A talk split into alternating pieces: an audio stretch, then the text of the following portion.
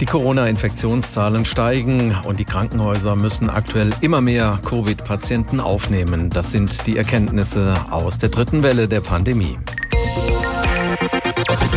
Welche Chancen haben die Erkrankten eigentlich auf eine wirksame Therapie? Was haben die Mediziner dazugelernt und welche Medikamente sind wirklich hilfreich? Die zentrale medizinische Leitlinie für die stationäre Therapie hat Professor Stefan Kluge mitverfasst. Er ist Direktor der Klinik für Intensivmedizin am Universitätsklinikum Hamburg-Eppendorf. Ich habe vor der Sendung mit ihm gesprochen und ihn gefragt, um Covid-19 zu therapieren, gibt es im Grunde zwei Ansatzpunkte. Die antivirale Therapie Therapie, um die Viruslast beim Patienten zu senken und die Behandlung der Symptome, die durch die Erkrankung auftreten. Wo liegt stationär der Schwerpunkt? Der stationär liegt der Schwerpunkt sicherlich dabei, schwere Erkrankungsfälle möglichst zu vermeiden und vor allem zu vermeiden, dass die Patienten auf der Intensivstation beatmungspflichtig werden. Bei einem kleinen Teil der Infizierten, und das sind momentan so fünf Prozent, führt Covid-19, dieses SARS-CoV-2-Virus, zu einer schweren Lungenentzündung. Das heißt, die Patienten kriegen schlecht Luft, die Sauerstoffaufnahme ist gestört, dann müssen sie häufig auf die Intensivstation und dann wünschen wir uns natürlich äh, Therapien, gerade Medikamente, die sehr effektiv sind. Bekannt geworden ist ja der Virenhemmer Remdesivir, der verhindern soll, dass sich das Virus vermehrt. Kann dieses Mittel im Krankenhaus schwere Verläufe verhindern? Setzen Sie das ein?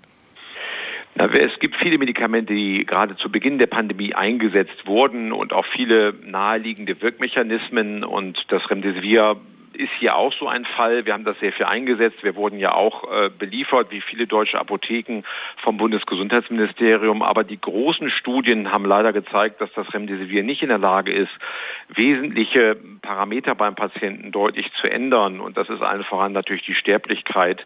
Und insofern wird es momentan nicht mehr empfohlen, es einzusetzen, weder in der deutschen noch in der europäischen Leitlinie. Wenn es darum geht, die Symptome zu behandeln, die im Verlauf der Krankheit auftreten, dann haben sich vor allem zwei Klassiker herauskristallisiert, das Cortisonpräparat Dexamethason und Heparin. Was können diese beiden Mittel leisten? Ja, das sind eigentlich die beiden Medikamente, die etabliert sind. Es geht gar nicht so sehr um Symptome, sondern wirklich darum, Sterblichkeit zu reduzieren oder gerade auch Krankenhausaufenthalte zu vermeiden. Das Cortison kommt nur zum Einsatz bei den schwersten Verläufen, also bei den Patienten, die eigentlich schon auf die Intensivstation aufgenommen wurden mit einem Lungenversagen, die Hochsauerstoff benötigen, die richtig krank sind oder beatmet sind. Da setzt wir das Cortison ein, weil das diese Autoimmun, diese überschießende Immunreaktion des Körpers unterdrückt. Und da zeigen die großen Studien auch, dass es die Sterblichkeit reduziert um ein Drittel. Also das ist ein sehr erfolgreiches Medikament, aber halt nur in der späteren Phase, nicht in der Frühphase. Und das Heparin kommt zum Einsatz im Krankenhaus, weil wir doch in vielen Studien gesehen haben, dass diese Patienten ein deutlich erhöhtes Thrombose- und Lungenembolie-Risiko haben. Und deswegen wird im stationären Bereich im Krankenhaus das Heparin eingesetzt, was nicht ganz klar ist momentan, in welcher Dosis es eingesetzt werden sollte. Wir haben am Anfang sicherlich sehr viel Heparin gegeben, also eine Vollheparinisierung, so nennen wir das im medizinischen Bereich. Hier muss man aber aufpassen, dass es nicht zu Blutungskomplikationen kommt. Also die genaue Dosis des Heparins im Krankenhaus ist noch Gegenstand laufender Untersuchungen. Man wollte ja am Anfang möglichst schnell Medikamente an die Hand bekommen. Es wurde versucht, Präparate umzuwidmen, sozusagen, die eigentlich für andere Therapien zugelassen sind. Das bekannteste Beispiel ist wohl das Malariamittel Hydroxychloroquin. Was hat das aus heutiger Sicht gebracht? Ja, es dauert ja Jahrzehnte und Jahre, wie Sie schon gesagt haben, ein neues Medikament zu entwickeln durch die ganzen Zulassungsstudien. Deswegen hat man auch bewährte Medikamente auch zurückgegriffen, die im Zellversuch hier erfolgversprechend waren, aber so einfach war es nicht. Und Chloroquin ist ein Beispiel dafür. Man hat das sehr propagiert und wir wissen heute aus großen Interventionsstudien, dass es bei Covid-19 nicht hilfreich ist, genauso wie andere, wie auch Antibiotika und viele weitere Medikamente. Insofern müssen wir quasi lernen, dass wir diese großen Studien brauchen und die werden auch durchgeführt, jetzt immer noch und äh, dass wir daraus halt unsere Erkenntnisse ziehen. Und wir sollten nicht vorschnell Medikamente geben, die sich in kleinen Nicht-Interventionsstudien als vielleicht wirksam erwiesen haben. Wir brauchen hier wirklich gute Studiendaten, um das wirklich empfehlen zu können.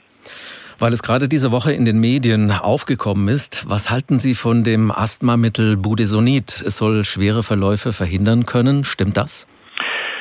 Ja, das sehe ich sehr kritisch. Es handelt sich hier um eine kleine Phase 2 Studie, die wohl in normalen Zeiten überhaupt nicht so beachtet worden wäre. Und es sind gerade mal 150 Patienten behandelt worden. Es gibt keine Placebo-Gruppe, die wir immer fordern bei solchen Studien.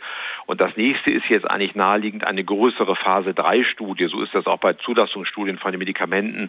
Und dann erst kann man weitere Aussagen treffen. Also diese Studie ist klein. Sie hat keine Placebo-Gruppe.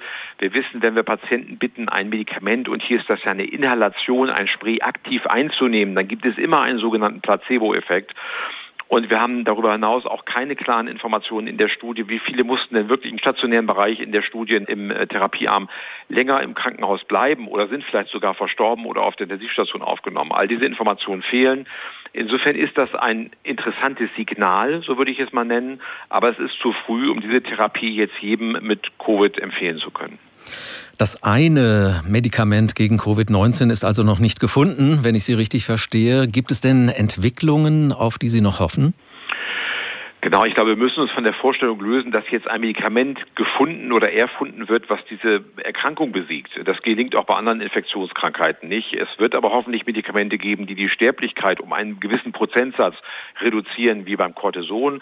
Es gibt viele Medikamente, die im Moment in der Pipeline sind, die untersucht werden. Äh, Tozolizumab ist ein Rheuma-Medikament, wo wir gerade auf weitere Studiendaten warten, die in Kürze publiziert werden sollen bei schwerkranken Patienten. Es gibt viele weitere, die auch diese Entzündungsreaktion im Körper unterbinden oder auch Medikamente in der Frühphase, die die Viruseliminierung reduzieren.